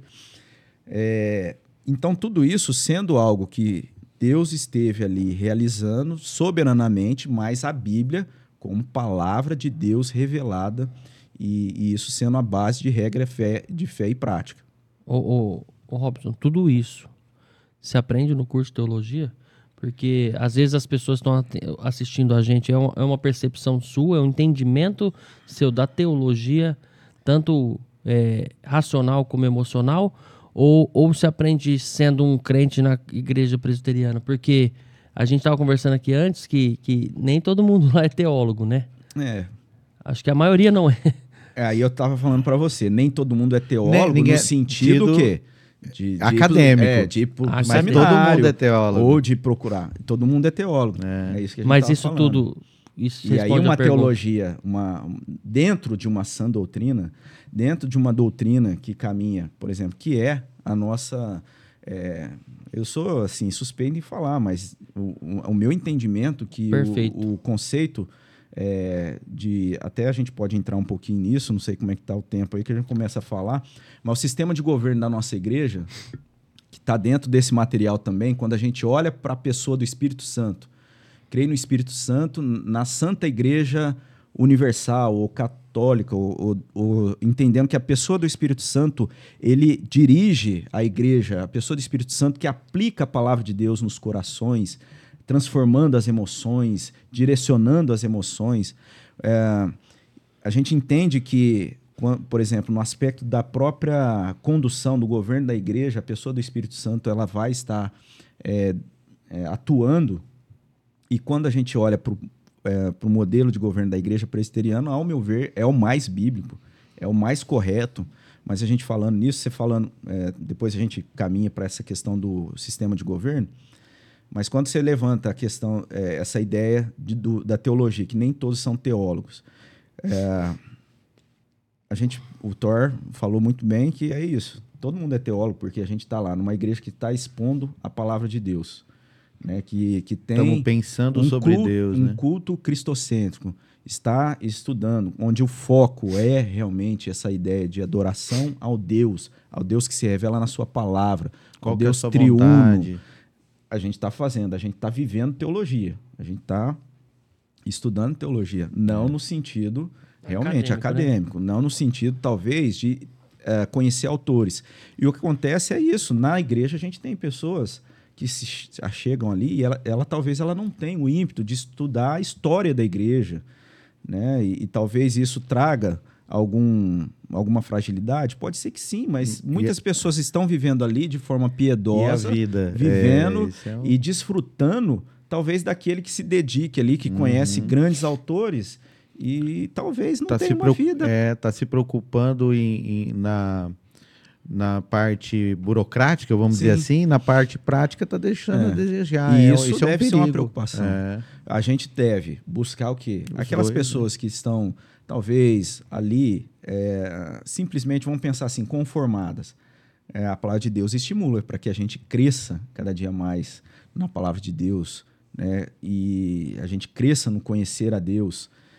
A gente deve procurar estimular essa pessoa a crescer no conhecimento de Deus, no conhecimento da- das verdades de Deus, na ação de Deus, na história. A gente deve fazer isso. É, mas por outro lado, se essa a pessoa que vamos pensar, ela tem ali um, um conteúdo muito amplo, mas ela não está vivendo esse conteúdo, ela deve ser orientada a, a colocar tudo isso em prática, porque senão esse conteúdo todo que ela tem, isso não está fazendo diferença nenhuma, porque não está trazendo crescimento genuíno para a vida dela. É simplesmente um conhecimento intelectual. Eu, eu acho que sim, talvez o conhecimento tira um pouco da emoção. É, por exemplo, e você, você, minha, o que eu vejo, você acha que não? Então, por Na isso nossa igreja, você acha, porque a nossa igreja, o curso de teologia, quem faz, por exemplo, igual você, seminarista, e faz todo o curso lá, ele é voltado para nossa igreja, né? Ele é voltado para formação de pastores da presbiteriana. Eu vou, eu vou falar uma frase aqui que dá, uma, dá um corte. Hum. O conhecimento apaga o falso fogo. essa é a tua, é você mesmo que criou Hã? esse, essa frase aí? Não, não. Autor? Já, Autor já, é ouvi, autor já ouvi falar Ah, tá. algumas vezes, tá? Mas Vou é bacana. Mas, Boa. mas aí, se, e, por Um exemplo, falso fogo. Porque, é, porque O que você me fala de uma experiência que nós tivemos ontem?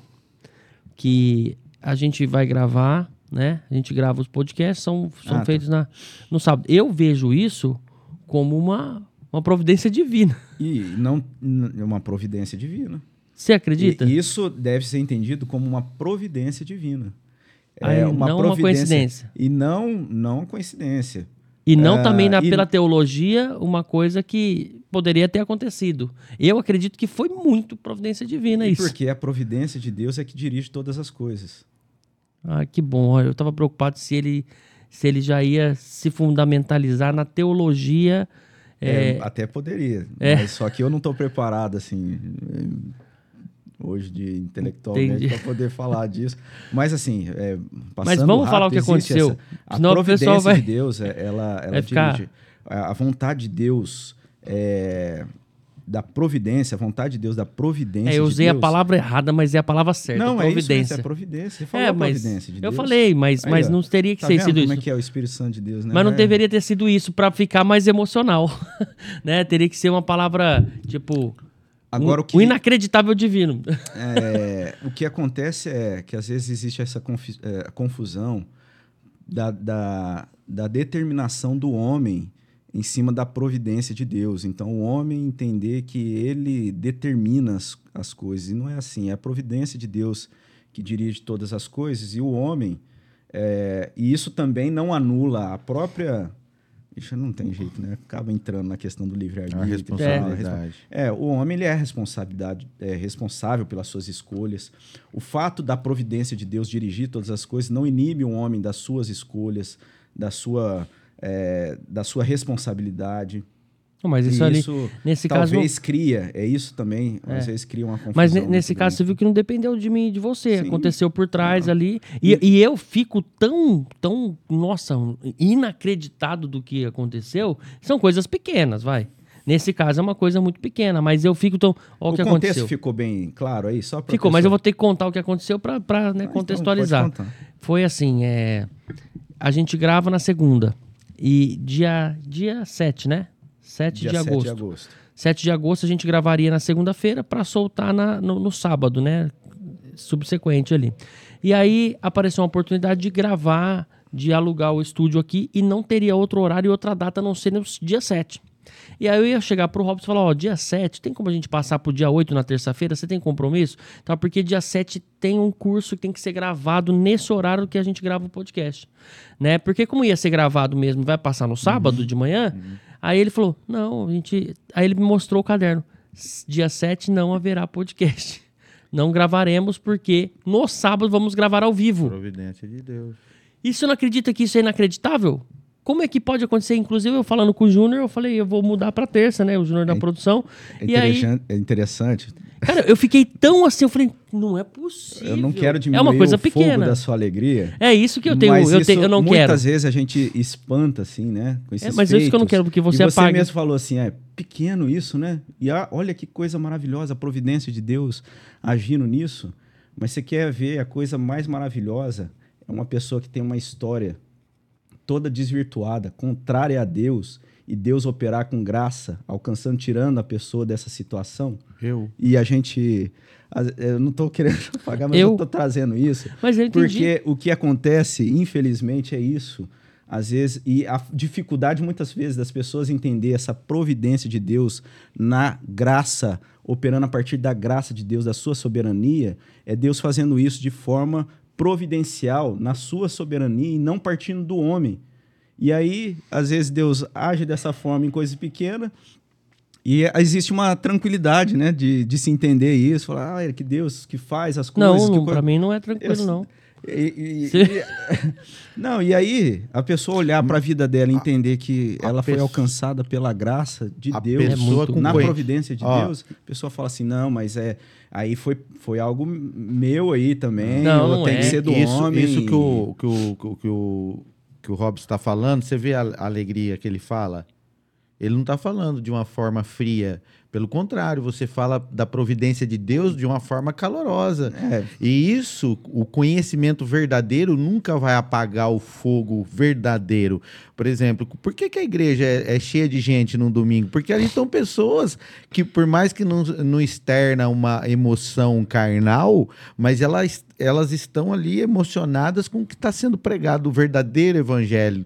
Então, o, o, Então, a- pela fé ali. a pessoa, quanto mais você estuda as escrituras, as, as doutrinas bíblicas, hum, o, o salvo por, por- pela graça. pela graça, ele, ele sente alegria e, não- e aquilo é insaciável, vamos dizer assim. Ele vai querer mais e mais e mais, assim como a gente queria as emoções carnais, de arrepio, de tal, agora você vai querer é, esse fervor verdadeiro, do conhecimento verdadeiro. É aquela Isso ideia, falar assim, ah, no culto não acontece milagre. O milagre tá todo, Todo, momento, ali. pelo amor de né? Deus. Pessoas reunidas, diferentes, cada uma com a sua, eh, sei lá, com a sua vida ali sendo né? ajuntada para adorar a Deus. É. É algo que vai contrário à natureza humana, E- que é de se distanciar de Deus e Deus, pela sua providência, ação soberana na pessoa do Santo Espírito, aplica essa obra de Cristo no, no coração das pessoas, traz essa, essas pessoas, reúnem essas pessoas. E eu não estou falando que é perfeito, não, né? Porque é, realmente, infelizmente, existe é, pessoas talvez que estão equivocadas, ou estão outras é, motivações, sei lá. Com outra cabeça. É, mas a- o que a gente entende é que o que acontece a cada domingo ali é uma É um ação, é um milagre, é uma graça de Uhum. Deus operando. E Deus vai, às vezes, em momentos pequenos, mostrar a sua tá- grandeza em coisinha pequena, que ele está presente, que ele está conduzindo. É, e são motivos a gente dar glória a quem? A, a, a nós mesmo, por, pelo fato da gente orar, é algo que a gente tem buscado, colocar diante de Deus em oração, para que Deus esteja abençoando esse projeto, abençoando a vida de, de cada pessoa que participa, que, que, que, que acessa o, o conteúdo. A gente vai dar glória a quem? A nós mesmos, que a gente, não, eu orei, pedi para que Deus estivesse conduzindo e por isso que aconteceu, ou a gente vai dar glórias a Deus, que é soberano, que vai além é, do, daquilo que a gente pode é, esquematizar, vamos pensar assim, porque não foi projetado a gente fazer essa escala de data. Simplesmente Deus graciosamente operou. Nossa. E ele age de forma maravilhosa mesmo. É, é, tá vendo não, como é, é uma vida perfeito. devocional?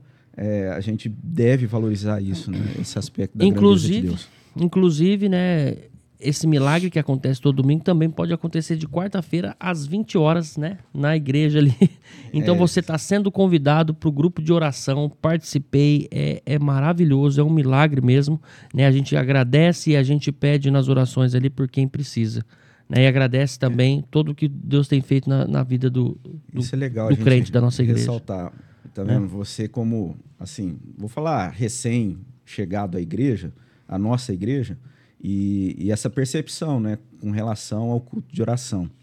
É, às vezes, assim, não é criticando, julgando, mas às vezes a gente cai nessa. É, talvez por, pelo fato da gente ter programações variadas da igreja, e todas elas a gente procura sempre corresponder a isso, né? a palavra de Deus, orientação, ensino, dedicação de devoção a Deus, mas a gente tem um, um momento de oração dos jovens toda segunda-feira, é, a gente tem o grupo de igreja simples de terça-feira, que acontece nos lares.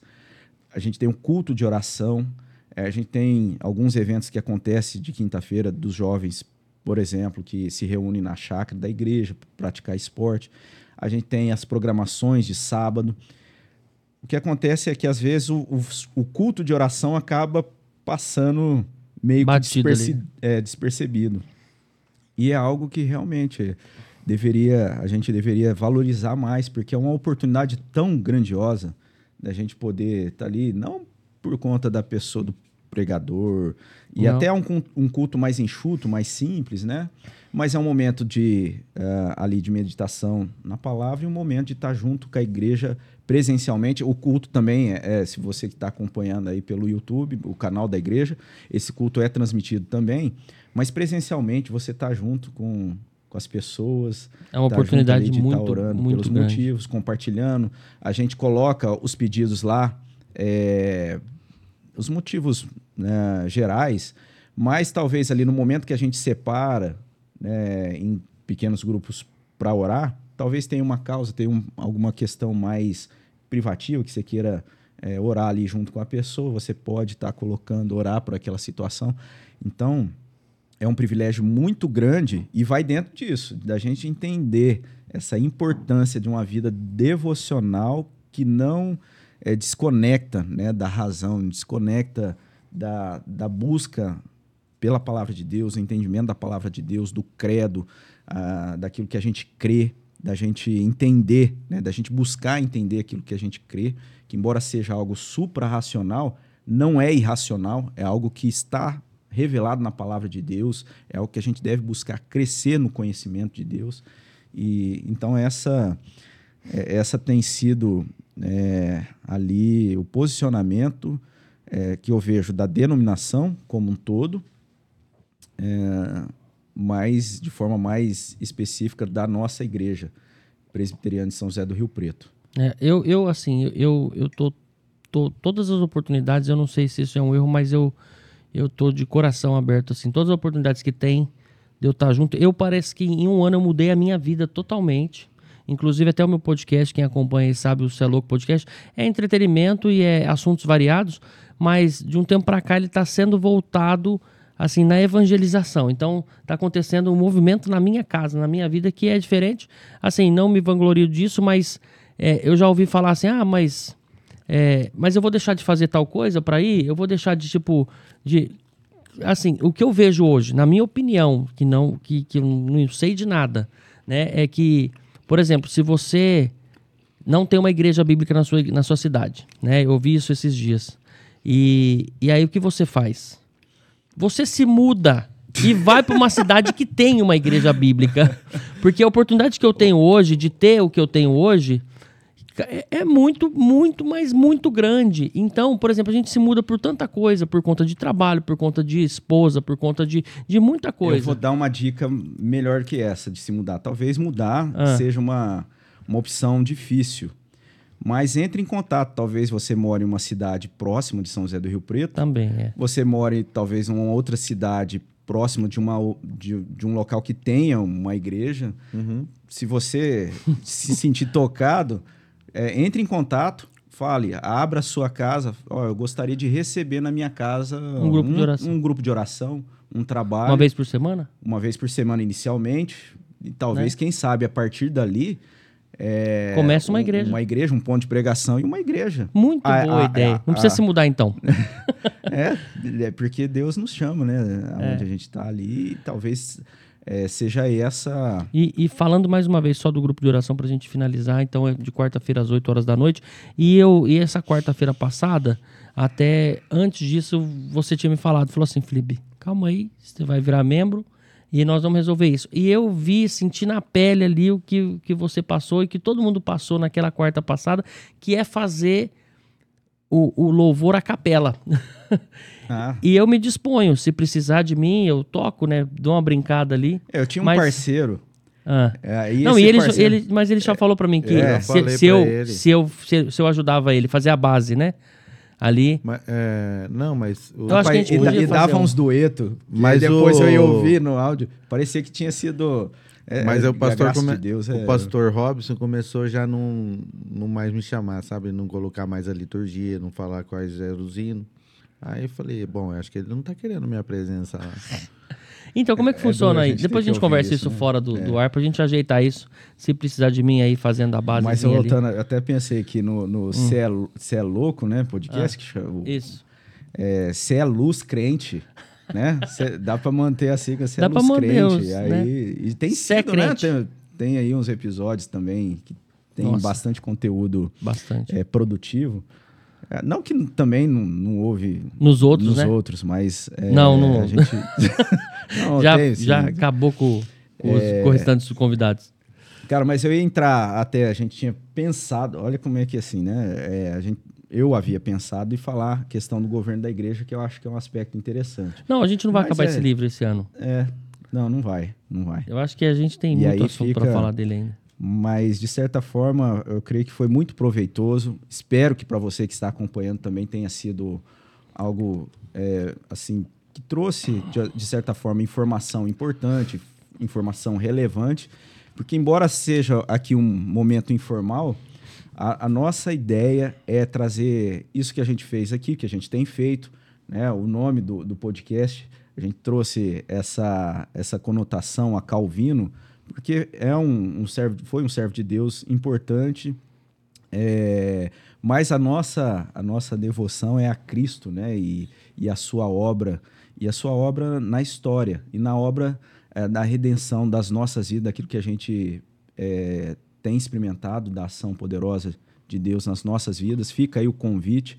é, o convite de forma você se inteirar daquilo que tem acontecido é, na nossa igreja e fica o convite da parte de Deus, você é, receber aí é, da graça dele naquilo que está revelado na sua palavra, que é um convite para você ter na sua vida Jesus como Senhor Salvador da sua, da sua história, da sua caminhada, da sua vida.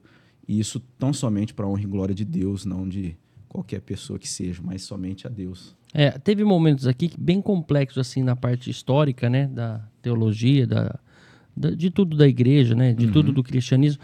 Mas se você tem alguma dúvida, isso foi bom. Pode é? indicar livro também? Como é que faz? Pode indicar? Assim, eu creio que sim. É, Não, deixa eu só Não, que eu terminar. tenho- Eu tenho, eu tenho um livro lá que, que é bem, bem legal sobre a história da igreja, e muito edificante. Chama A História da Gre- Igreja, de Frank Ferreira, Ah, tá. da editora Fiel? Mundo Cristão, eu acho. Mundo Cristão ou Vida Nova? Acho que é Vida Nova. Sim. Fantástico para quem quiser se História da aprofundar mais. presbiteriana. Não, não. Da igreja. Da igreja cristã. Ah. Começa lá desde de- do- do- dos apóstolos até, até hoje. Quem é o autor? Franklin Ferreira, um pastor batista reformado. Legal. É, e assim, de uma forma, de uma maneira mais, talvez, simples, fica aí a dica, porque talvez é, ficou essas, esses, essas brechas, né? Esses, é, Falta um pouco de, de, é, de- de de aprofundamento, aprofundar, né? mas assim de forma muito prática e, e, assim bacana, muito simples, talvez, é, mas importante, a gente tem um material que a gente usa lá, mais uma vez ressaltando. Você é convidado até a visitar as aulas. Começa agora dia 6 de agosto, uma nova turma para a classe de novos membros. Eu, eu receio que vai ter que aumentar a sala, viu? E quem está à distância? A distância no site da nossa igreja tem todas as aulas desse material online. Tem como deixar o link lá na, no, Na descrição do vídeo, na sim. descrição do vídeo? o, o link do. É, não, é no Curso me- do, do- é no no mesmo- site, é no- no... site, na, na barra, lá no, no- Então- na aba de cursos, tem lá os cursos. Mas, mas também tem o, o tá no. Deus no dos YouTube, Pais. não tá? Deus dos Pais. Tá no YouTube também. É, eu vi o lá. interessante de você fazer é, ali no, no site. site. É que você participa das aulas, tem os exercícios, você vai clicando como concluída cada aula e depois você pode solicitar Um um certificado. certificado para você guardar, talvez ali. É, É, é interessante. É, eu receio que esse, esse próximo curso de novos membros aí não vai caber ali, não. Tem bastante gente que, Se- que se me a- falou Se que. for que- da providência de Deus, é, a gente vai glorificar. não, que, que gostaria de fazer mesmo, né? Até. E a dedicação é a mesma, viu, Felipe? Se houver ali, talvez, teve grupos, turmas menores, a dedicação, disposição de ensinar ali a base da igreja cristã, da denominação presbiteriana e daquilo que é mais específico da nossa, da nossa igreja, IPB Rio Preto, é feito com toda a- ali o cuidado, Devoção. dedicação. É, mas assim, é lógico que a gente fica muito feliz se houvesse um, um grande número de pessoas chegando para estar congregando com a gente lá. É, eu, eu até uma outra situação que eu gostaria de falar, explanar um pouco mais, nem, nem falei para vocês antes, mas são os cursos da igreja, né? Os cursos que fazem ali no curso dominical. Tem As classes, as né? classes dominicais, né? Qual, qual os cursos tem assim? Só fala por cima, só para as pessoas que já são do. Então, a gente tem o, o curso que está sendo ministrado nesse período de julho, está sendo De basicamente é, a igreja toda no templo, né? É, tendo o mesmo curso. É num livro do, do pastor Augusto Nicodemos, é, Despertamento Espiritual. Acho que é, se me falha o nome, é Desper- Despertamento Espiritual. Então, a gente estudou esse livro, é, no- começou a estudar é, esse livro no meio do ano passado, em julho de 2022.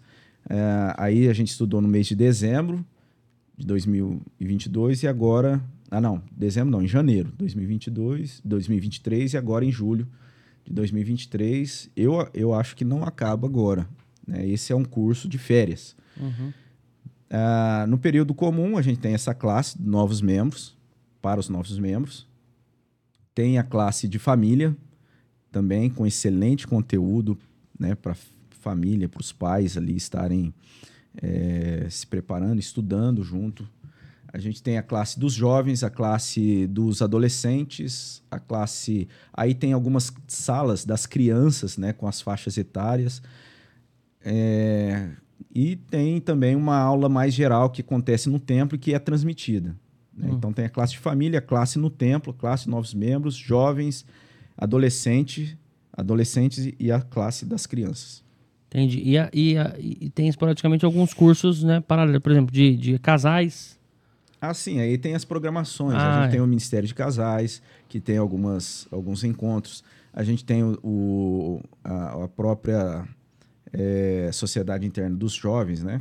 Que toda, todo sábado a gente tem alguma programação. Inclusive, eh, hoje, você que vai estar assistindo, hoje, no caso, a gente está gravando antes, mas eh, você que está acompanhando, sábado, então hoje, eh, na igreja vai haver ali uma, algumas oficinas que os jovens mesmo né, vão estar realizando, vão, vão estar dirigindo e você é convidado a, participar. Vai estar acontecendo lá na nossa igreja.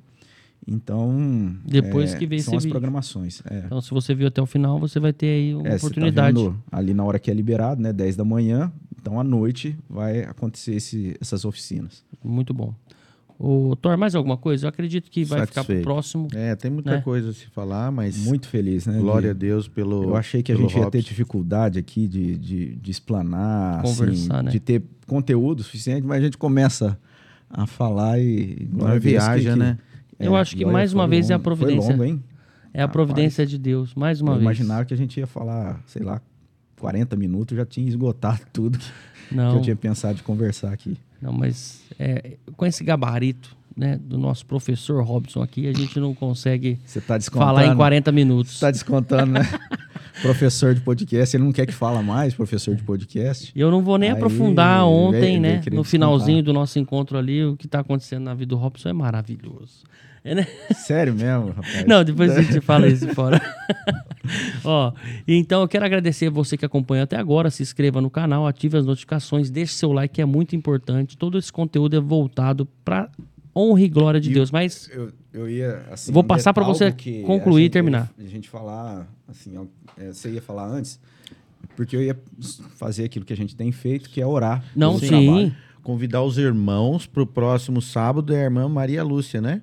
Próximo sábado, irmã Maria Lúcia. Não só ela, ela. Não só ela, exatamente. Nossa, vamos deixar na surpresa, né? A Maria Lúcia, E mais presidente alguma. da SAF e outras integrantes também ali que vão Eita. trazer ali um- uma mesa bem bacana. Essa mesa aqui vai estar bem abarrotada de coisa. Vai, eu vou até sair dessa mesa. na- no- De guloseimas. As irmãs da SAF não tem dó, não. Ah, eu vou falar pra elas mesmo, ó. Então vocês vão fazer esse episódio, né? Nessa parte aí. E eu vou falar, hein? É, se a gente já tomou aquele susto com o João Marcos, tomando iniciativa, apresentando, se a gente não Nossa, vai cuidar, ser legal. a gente, a- aí o Toma calvinamente vai ser calvinamente Eternamente. é, eter- Mas Muito bom, muito bom. fica aí a alegria também de- desse episódio, da- do convite ser- ter sido aceito aí pelas nossas irmãs. Glória que Deus a Deus. abençoe. É, pra gente concluir, a gente sempre termina com uma oração. É, então eu vou, vou puxar pra passar pra alguém.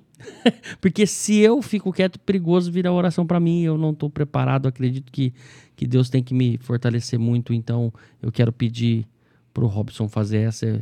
Vamos Concorda? orar. Vamos orar então.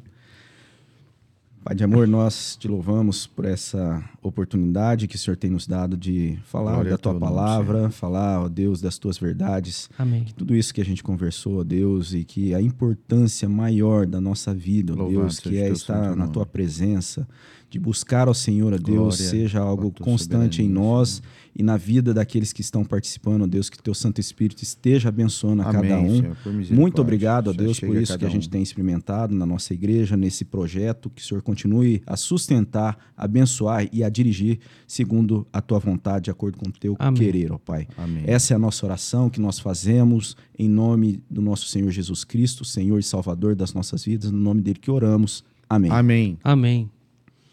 Amém. Grande abraço, Deus abençoe e até a próxima semana. Abraço.